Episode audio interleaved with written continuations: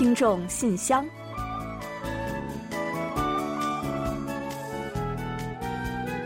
分享最新动态，聆听您的心声。听众朋友们好，我是李璐，欢迎您收听《听众信箱》节目。听众朋友大家好，我是婉玲，很高兴啊，又时隔一周跟大家相会在这里了。可能啊，已经有听众朋友呢听说了八号在韩国蔚山的一家商住两用公寓呢发生了大型火灾的消息。呃，当天呢，受大风的影响啊，火势迅速蔓延到大半个建筑，现场可谓是触目惊心。嗯，是的，那这样一场惨烈的大火，在十五个小时之后的第二天才最终被扑灭了。那期间呢，共动员了有多批次一千三百余名消防员。听到发生火灾的消息之后啊，附近的韩国奔驰代理商 Star 汽车的高层呢，当即就决定九日当天呢，我们不营业了。而是将场地呢提供给消防员们来休息。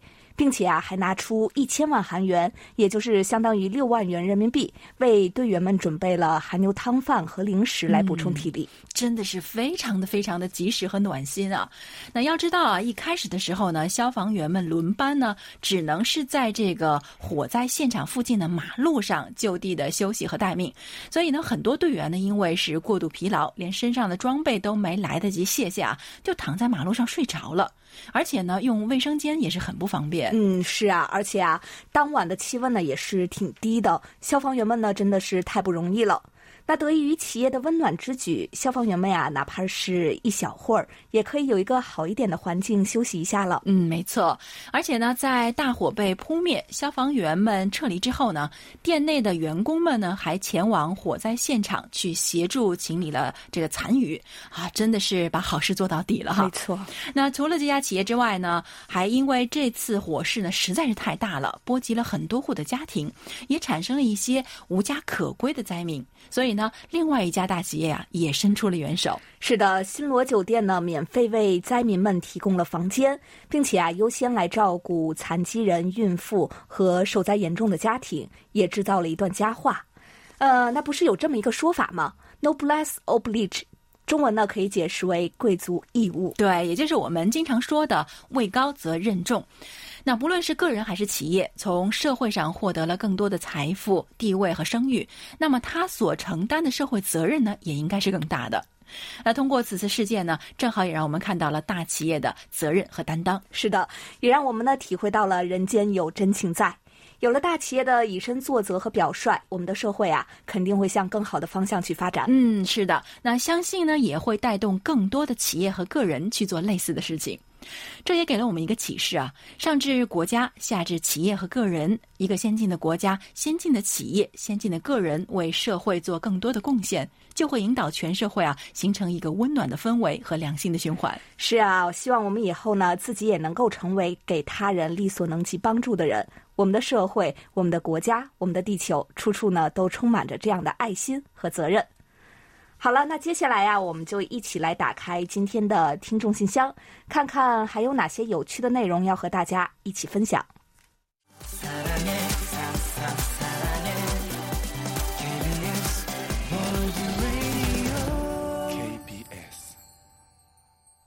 好的，欢迎回来。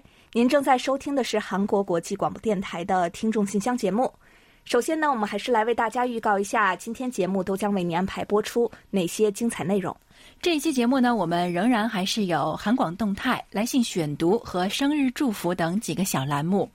在生日祝福栏目中呢，我们要为大家介绍的是李雪听友分享的人生感言，然后呢，还会为过生日的听众朋友们送上一曲好听的韩文歌曲作为祝福。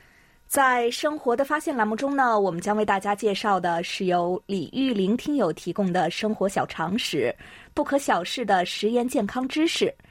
在随后的专题讨论环节中，我们将继续就十月份话题对孩子经济观念的引导和听友们一起分享观点。另外，在有问必答环节中，那易贤呢将为黄耀德听友解答有关韩国最大规模地震的问题。还有呢围绕地震的话题呢一会儿呢我们还将介绍一下黄耀德听友的一封来信的。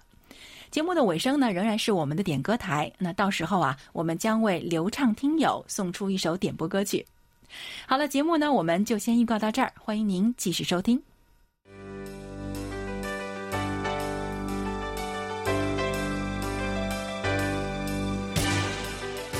听。众朋友欢迎进入今天节目的第一个环节韩广动态那首先呢，在这里我们也先要向听友们郑重的来做一个道歉。那近期啊，我们仍呢陆续的收到有听友反馈说，无法在网上收听我们的节目。呃，大家也都知道，为了解决相关问题呢，我们做了不少的努力了，也向很多听友呢了解了情况，进行了分析。但是看来目前仍是未能解决这个问题，还是有不少听友呢收听仍在受到限制。嗯，没错。其实说起来呢，我们也是感到非常的惭愧啊。那虽然经过了多方的了解，但是暂时啊，真的是还没有找到更好的方法来为大家解决这个问题。那听友们没有办法收听我们的节目呢，简直对我们来说是当头一棒，是吧？对吧？因为收听节目呢，可能是我们提供这个广播服务的命脉嘛。那而且呢，我们是做听众信箱的，所以呢有更直观的感受。看到听友们陆续来信说啊，不能在网上收听，那我们也是特别的着急。而且确实啊，最近一段时间呢，我们也感觉到听友的来信似乎也在减少了。是啊，那最近呢，我们可是每期节目制作的时候呢，都在担心听。听友们的来信数量和反应，呃，看到最近只剩下几位熟悉的听友呢，还在坚持给我们来信。一方面呢，我们是特别的感激。其实啊，我们知道这里面呢，也有一些听友在网上收听的过程中呢，受到了多多少少的影响了。但是呢，为了支持我们，没有间断给我们来信。另一方面呢，我们也是很担忧，尤其呢，是一些不太常露面的听众朋友们。我们也不知道大家呢是因为无法在网上收听了，就不再收听节目了，还是怎样？嗯，所以呢，我们真的很希望大家不要离开我们啊，也不要放弃收听我们的节目。那同时呢，是很抱歉的，目前呢没有办法给大家提供彻底的解决方法。具体的原因真的是比较难以查明和把握呢，似乎好像只有这个中国地区的听友不能在网上收听，对吧？那所以呢，我们在想啊，在目前这种情况下呢，先恳请条件允许的听友们啊，在可以的情况下，先暂时去多多的通过短波或者是中波的广播来收听我们的节目。那虽然各地的信号情况呢是稍有一些差异的，但是啊，据我们了解啊，目前短波和中波服务呢是完全正常的。嗯，那如如如果您有听到周围也有其他的听友呢，跟您说自己无法通过网络来收听我们的节目了，也请呢能听到我们本期节目的听众朋友呢，帮忙呢向他们转告一下有关情况。我们呀，还是希望有更多的听友能够收听到我们的节目，不中断和我们的联系和互动的。呃，如果有哪位听友想到了什么可以的或者可能的这样的解决办法呢？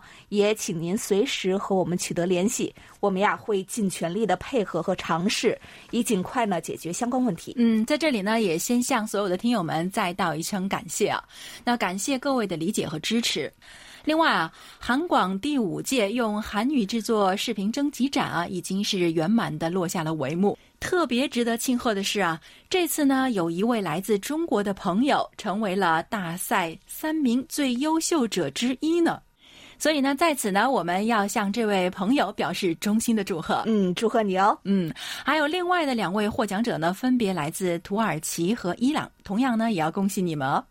那同时啊，我们这次大赛的获奖名单和人气奖的投票幸运参与者名单啊，也已经公布了在我们的官网的活动主页上，欢迎听友们前去阅览。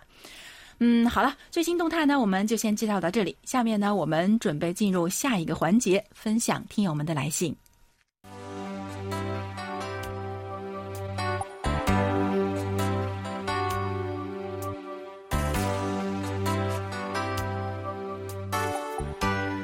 众朋友，这里是来信选读时间。好了，接下来呢，我们就来分享一下今天的几封来信。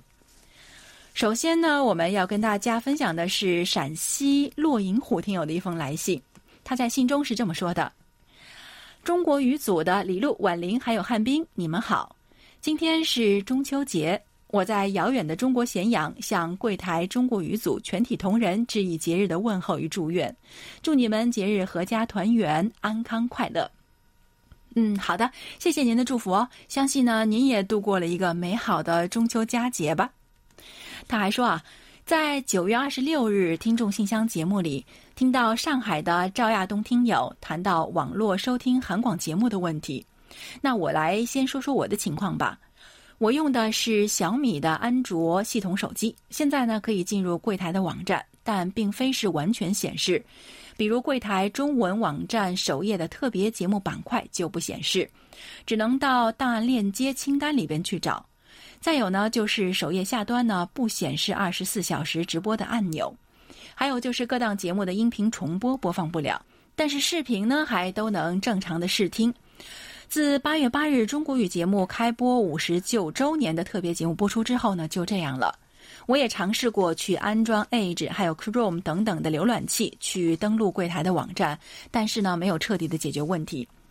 我按照赵亚东听友提供的方法，那通过安装三六零助手查找并且安装柜台的 APP，最后成功了。虽然是旧版的，但是可以正常的去收听柜台二十四小时的直播，我还是蛮高兴的。在这里呢，要感谢赵亚东听友的指导。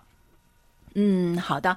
那刚才呢，我们在韩广动态中呢，也说到了最近啊，其实有很多的听友说没有办法上网收听的情况。那所以呢，我们在这里也建议大家，如果我们这个上网收听的情况还不能很快解决的话，您可以试一试啊，去下载 APP 来收听我们的节目。那我们从信中呢也了解到呢，落银虎听友呢他的问题看来是暂时可以说是解决了啊。那其他的听友呢也可以参考一下，看看他说的这种情况是不是跟您的也一样。那您也可以去试一试赵亚东听友推荐的方法。通过安装三六零助手，并且呢去查找这个下载韩广的 APP，那这样呢收听韩广的节目呢就会比较方便一些了。那我们也在这里呢再次感谢赵亚东听友的出谋划策了。另外呢，骆云虎听友在信中还说啊，九月十二日呢我听到了柜台播放我点播的韩国歌曲《宁静的晨曦之国》，原来这首歌的原唱就是著名的歌手金莲子女士啊。他特别厉害，韩文、日文歌曲唱的都非常棒，还听到柜台选我为热心听众，非常感谢你们。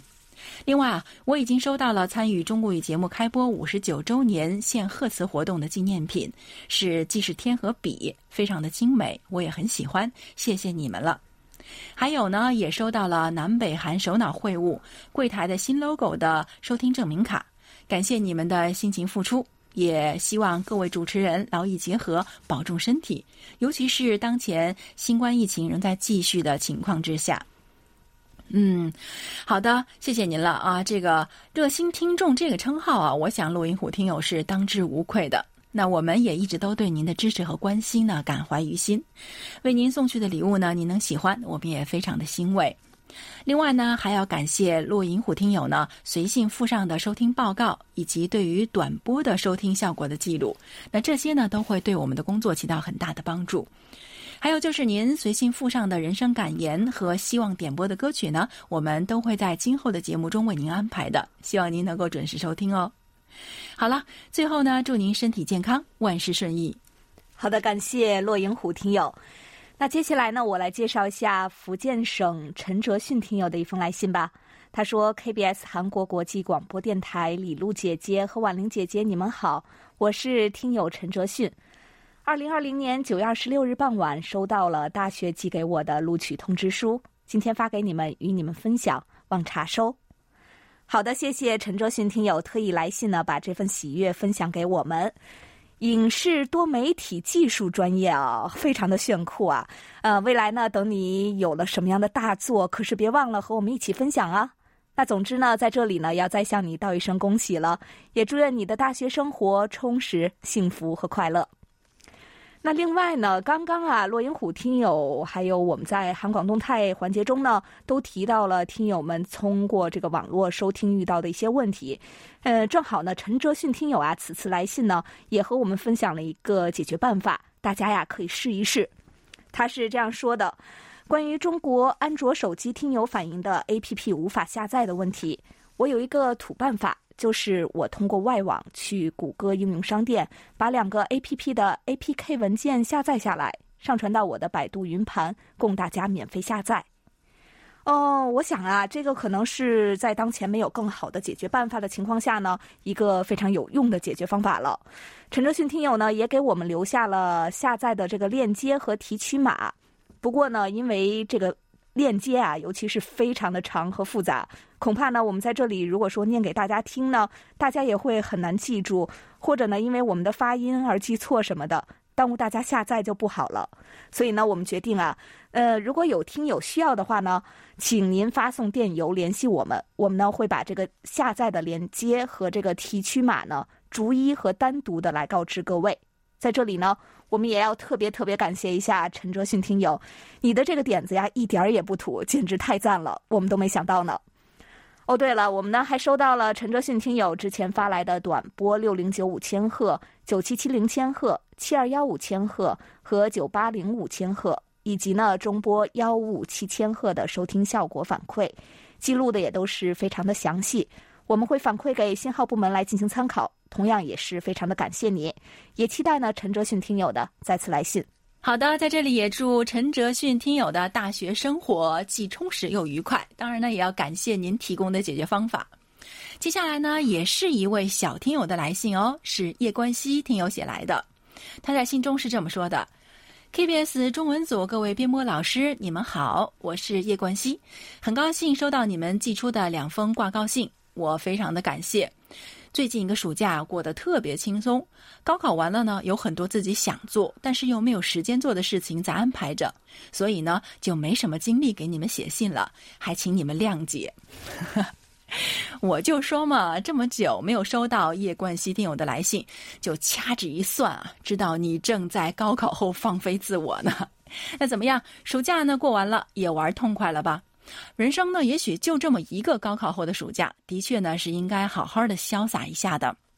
不过啊，假期既然已经结束了，又要开始新的学习生活，还是稍微把心收回来一些，全力以赴下一个新阶段吧。嗯，当然呢，也别忘了继续给我们写信呢，告诉我们你的现状。还有呢，叶冠希听友还说啊，今后呢，我可能会用电邮联络柜台多一些，手写信真的又累，邮资也不便宜。另外啊，不知道韩国的啊这个新冠肺炎疫情有没有缓和呢？也请大家注意防控哦。嗯，好的好的。那其实啊，我们也是一直在号召大家用电邮跟我们联系的。除了邮资的问题，其实更主要的就是电子邮件呢很方便也快捷，那不会因为邮路的问题影响了我们的及时沟通。那各位听友呢，也尽量的使用电邮跟我们联系吧。另外呢，说到韩国的疫情情况啊，那自从出现了第二次扩散以来呢，政府以及各相关部门呢都推出了很多的措施，民众们也都在积极的响应号召，为抗疫出力。那前几天呢，政府呢将防疫的这个响应级别呢下调了，到了第一阶段，放宽了市区的集会限制，首尔市的一些公共设施呢也在陆续的向公众的开放。不过啊，这也就意味着防疫工作呢会迎来新一轮的挑战，请各位听友放心啊，我们不会放松警惕的。好的，谢谢叶冠希听友的来信和挂念。那您的新电邮地址呢，我们也已经收录了。希望今后呢，我们能从这个新的邮箱收到你的更多来信。嗯，好的，谢谢叶冠希听友，我们也期待着你的再次来信。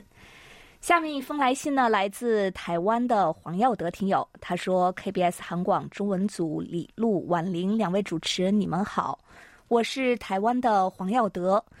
九月二十一日是台湾的防灾日，举行了各式的防灾演练，例如全台湾各学校同步进行地震防震演练，以及地震速报预警测试。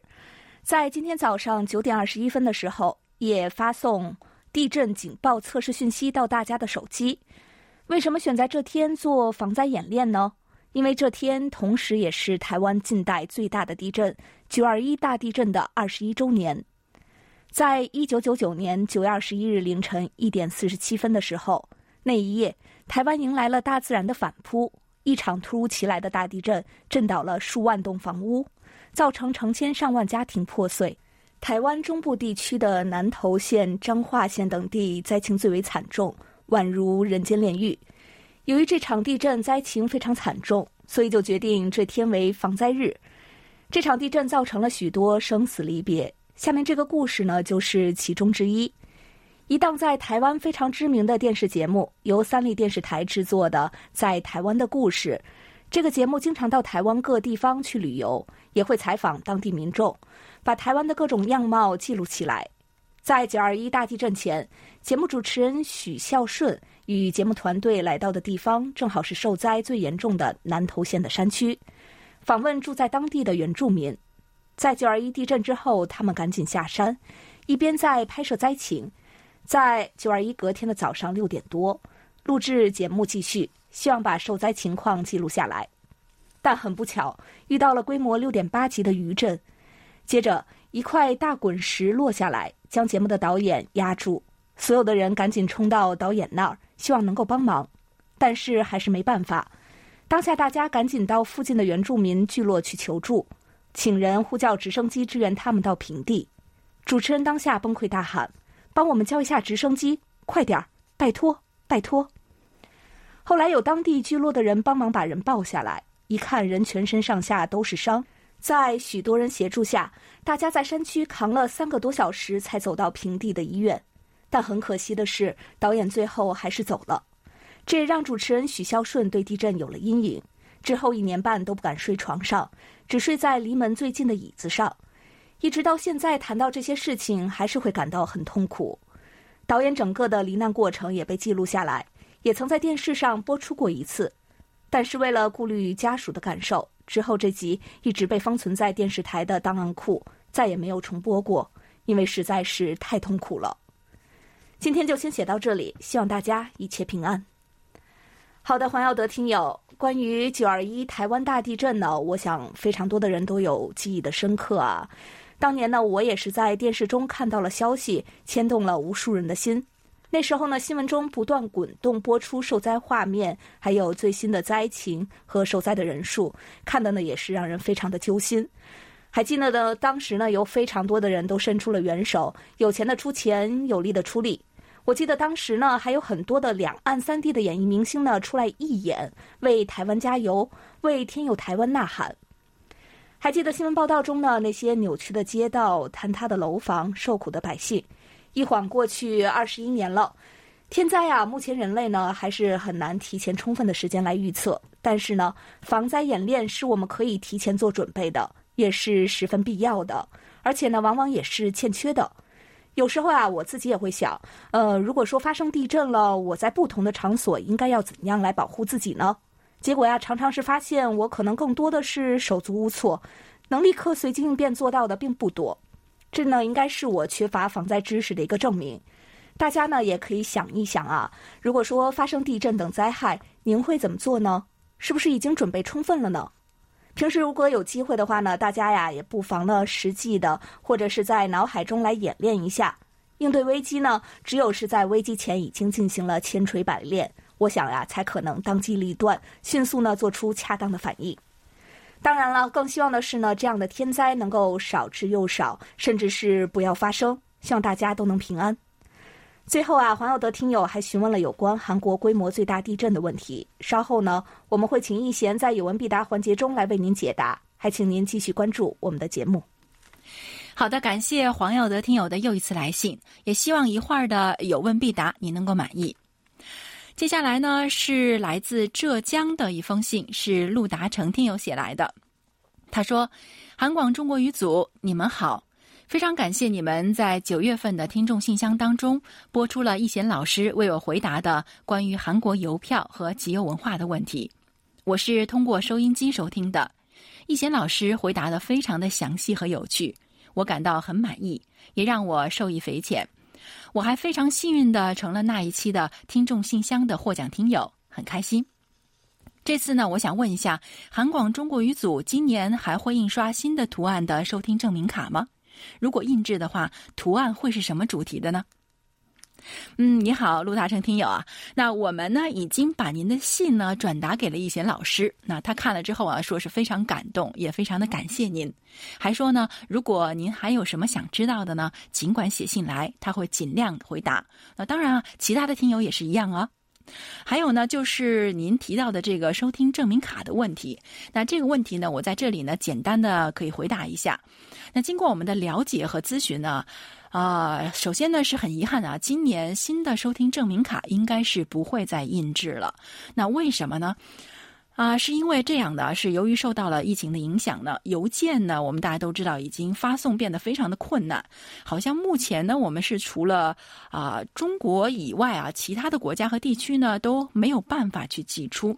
所以呢，在这种情况下呢，啊，电台就决定啊，今年呢就不再制作新的收听证明卡了。不过啊，目前保有的收听证明卡呢，我们会继续的寄送给听友们，一直到寄完为止。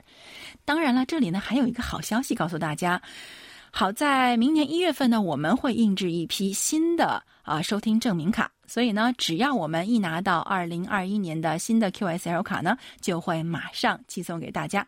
所以呢，请大家期待一下哦。好的，感谢陈哲信听友，同时呢，也感谢今天介绍来信参与的其他几位听众朋友们。那因为时间关系啊，我们的本周来信呢，先介绍到这里。下一周啊，我们将同大家分享更多听友的来信。我们也期待呢，听友们能够积极热心的参与进来。好，下面呢，我们就准备进入生日祝福单元，为下一周过生的听众朋友们送去我们最美好的祝愿。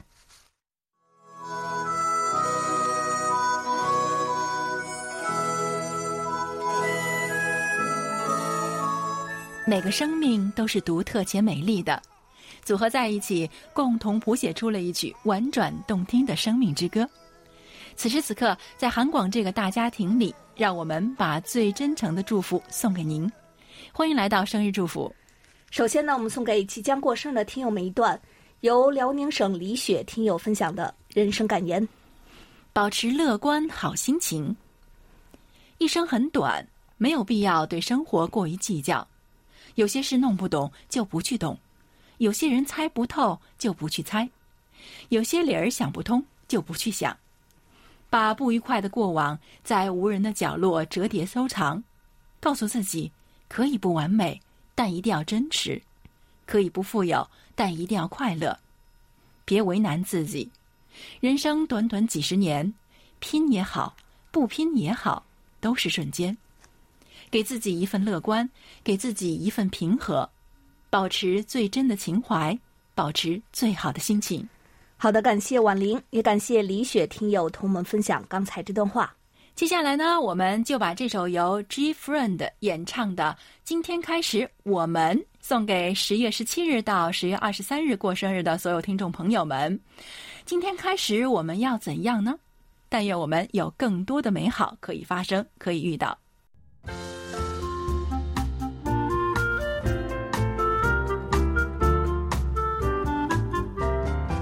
生活中的点滴值得发现，生活中的小精彩无处不在。让我们做您的小助手，带您去了解生活中那些您不熟识的小窍门、小秘诀，给您的日常多一点温馨的提示。欢迎大家进入生活的发现。盐呢，是我们生活中不可或缺的调味品，但是吃多了是绝对不行的。可是呢，尽管大家都知道啊，吃盐过多呢会危害健康，还是有很多隐性的高盐食品呢，仍然会让我们防不胜防，并且啊，在不知不觉中就超出了合理的摄盐量。比如说呢，味精啊、番茄酱啊，还有蚝油、酱油、甜面酱、浓汤宝、奶酪、蛋糕、面包、点心。冰淇淋、薯条、汉堡、披萨、方便面、香肠和鸡腿等等，我已经不行了。这一长串是不是口水都要下来？对啊，也确实啊，是我们生活中经常会吃到的这种调味料美食。没错，也确实是防不胜防啊。那而且呢，有些人呢，可是真的要少吃点盐的。那比如说易水肿的体质，或者是有慢性咽炎等的人哈。所以呢，今天呢，我们就通过介绍四川省李玉林听友的分享。讲的内容啊，一起来分享一下不可小视的食盐健康知识，教您五招减盐不减咸。嗯，既能满足味蕾了，又可以维护健康了，真是不错。一起来学习一下吧。很多人呀，可能都有这样的疑问：嗯，少放盐或咸味的调味品，这菜能好吃吗？其实呢，解决这类问题啊，并不难。您啊，只要注意食物的烹调方法和调味方式，就可以在获得美味的同时，还保证了健康。嗯，我们要给您介绍的方法之一啊，就是晚放盐胜过早放盐。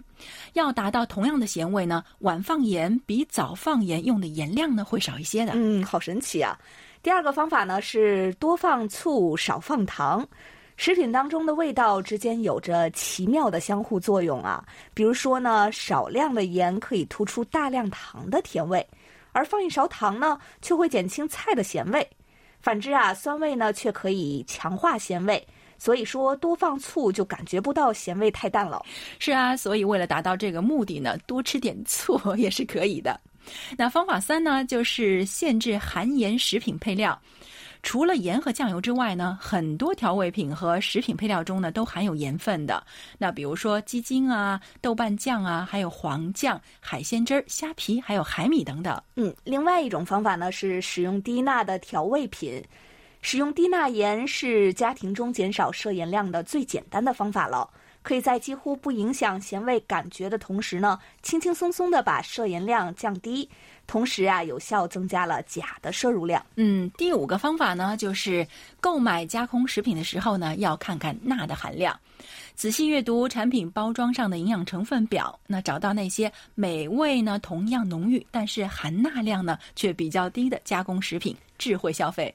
好了，听众朋友，那以上啊就是我们在今天生活的发现栏目中为大家介绍的五个控盐妙招，您都学会了吗？在此呢，也特别感谢李玉玲听友的精彩分享。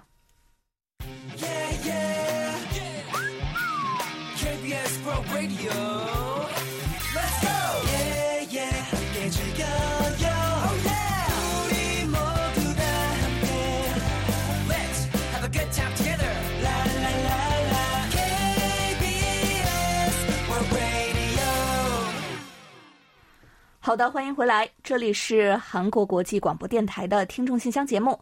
下面呢，我们准备进入今天的专题讨论，继续就十月份话题分享听友们的观点。在此之前呢，我们还是先来预告一下十一月份和十二月份的讨论话题内容。十一月份的话题是这样的：您平时喜欢读纸质书还是电子书呢？在迄今为止读过的书中啊，请介绍一本让您印象最深刻的书。十二月份的讨论话题是：又到一年年末了，您准备以什么样的心境、什么样的心态去送走过去的一年，和迎接即将到来的崭新的一年呢？每月详细的讨论话题呢，您可以前往我们的官网，找到听众信箱网页的专题讨论板块进行查阅。在这里呢，也提醒广大听友啊，十月份呢已经过半了。如果您对本月的讨论话题有话想说，还请尽快写成短文发送给我们，以便我们安排播出。幸运的听友们是会有机会获得我们的一份精美奖品的哦。好，那接下来呢，我们也再来介绍一下本月的话题。您认为从什么时候开始对孩子进行经济和理财观念引导比较合适？好的，接下来我们就一起分享听友们的观点。今天呢，要跟大家一起分享的呢是陕西省郭慧民听友的观点。现如今，有远大目光的年轻家长呢，都会有意识的去培养孩子的理财观念和意识。究竟从几岁开始？这个问题啊，把很多年轻的家长都难住了。其实很简单，要观察孩子的性格、爱好、智商、思维、敏捷，还有兴趣发展状况等来确定，不能一刀切，要综合衡量。比如孩子呢，越早接触金钱，就会越早了解货币的流通原理，认识学会理财的奥妙，长大后越会赚钱。但是呢，也有反对方呢认为这样做会把孩子引导为守财奴。在现实家庭中，很多父母呢就一个小孩，家庭又比较富足，没有必要过早的去培养孩子理财的意识，这样呢不利于孩子的身心健康成长。希望有这些想法的家长呢，要全面思量，最终做出正确的决策。当孩子长到三周岁之后，正处于对于新鲜事物的启蒙爆发期，父母亲是孩子最信赖的人，对于父母亲或者是长辈的行为特别好奇，什么事情都想模仿去做。这个时期，孩子的价值观也正在逐渐形成，经济和理财观念的培养正当时。早期的金钱教育对于孩子来说，会树立一个积极向上的正确的金钱观，培养孩子们勤俭持家的良好作风，从小养成良好的理财习惯与投资技巧，有着不可估量的潜在因素。作为孩子第一监护人，父母亲在培育孩子积极理财的过程中，需要采取循序渐进的引导方式。当孩子对于理财概念有了初步的认识和思维时，家长呢可以帮助孩子选择一个没有风险的理财方式，让孩子在理财过程中找到感觉。当孩子在理财的过程中遇到什么困难的时候，父母亲要做到耐心的说服和正确的引导。好，以上呢就是郭慧明听友关于本月话题的看法。好的，感谢郭慧民听友的分享。本期专题讨论就介绍到这里，接下来我们进入下一个环节。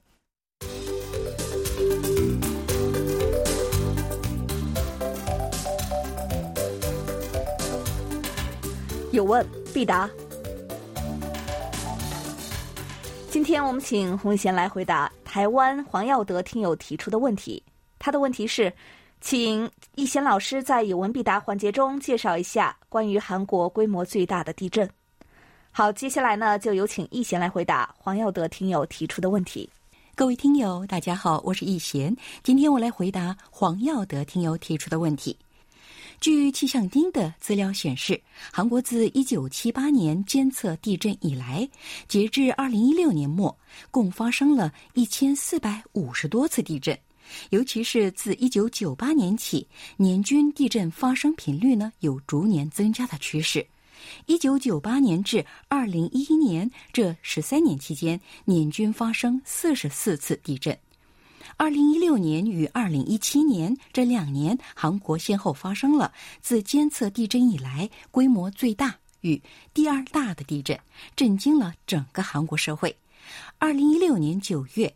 庆州发生了自监测地震以来规模最大的里氏五点八级地震。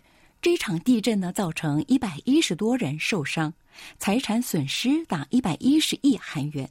除了很多传统房屋的瓦顶倒塌外，国宝级文物佛国寺多宝塔等六十多件文物也受损。更令人惊恐的是，事后呢，庆州一带共发生了六百四十多次的余震。二零一七年十一月，庆尚北道浦项遭遇了自监测地震以来规模第二大的五点四级地震，造成了七十多人受伤，一千七百多人受灾。浦项地震的规模呢，虽然不及前一年发生的庆州地震，但是因为震源深度浅了一些，而造成比庆州地震规模更大的财产损失，有一千一百多座楼房受损。两百多所校舍的墙壁出现龟裂，三十三栋公共设施破损，十一座桥梁受损。世界文化遗产庆州梁洞村等二十三件文物受到破坏。不仅如此，浦项呢随后也发生了六十多次的余震。第二年二月呢，还发生了四点六级的余震。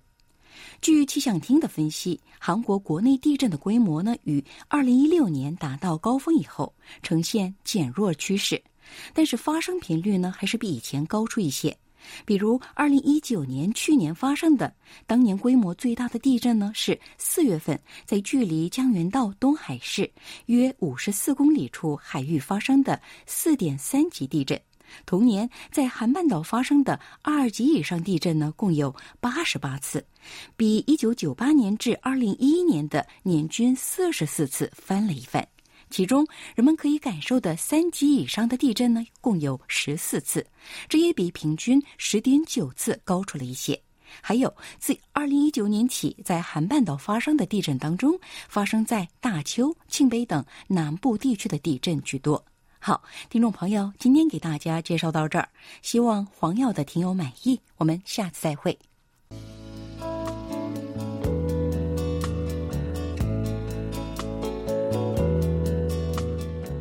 节目最后是点歌台栏目，来自黑龙江的流畅听友给我们来信说：“韩广中国语组主持人及编导老师，大家好。”很高兴看到第五届韩国语视频大赛中，中国的听友位列 TOP 三之内，获得大奖，祝贺祝贺！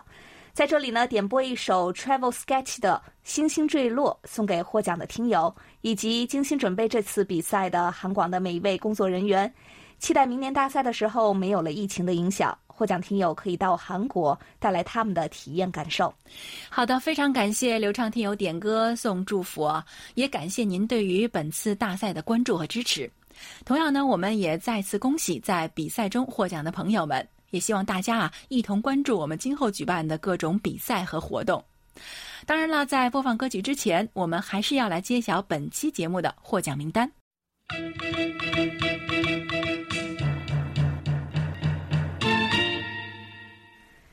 本期幸运听众奖品，我们送给给我们来信的黄耀德听友。本期的热心听众奖品呢，我们要送给为我们提供了解决网上收听问题好办法的陈哲迅听友。另外，本期的参与奖奖品呢，我们要送给的是参与生活的发现的李玉玲听友。恭喜各位获奖！好了，听众朋友，那到这里呢，本期听众信箱节目就要在 Travel Sketch 演唱的《星星坠落》这首歌曲中结束了。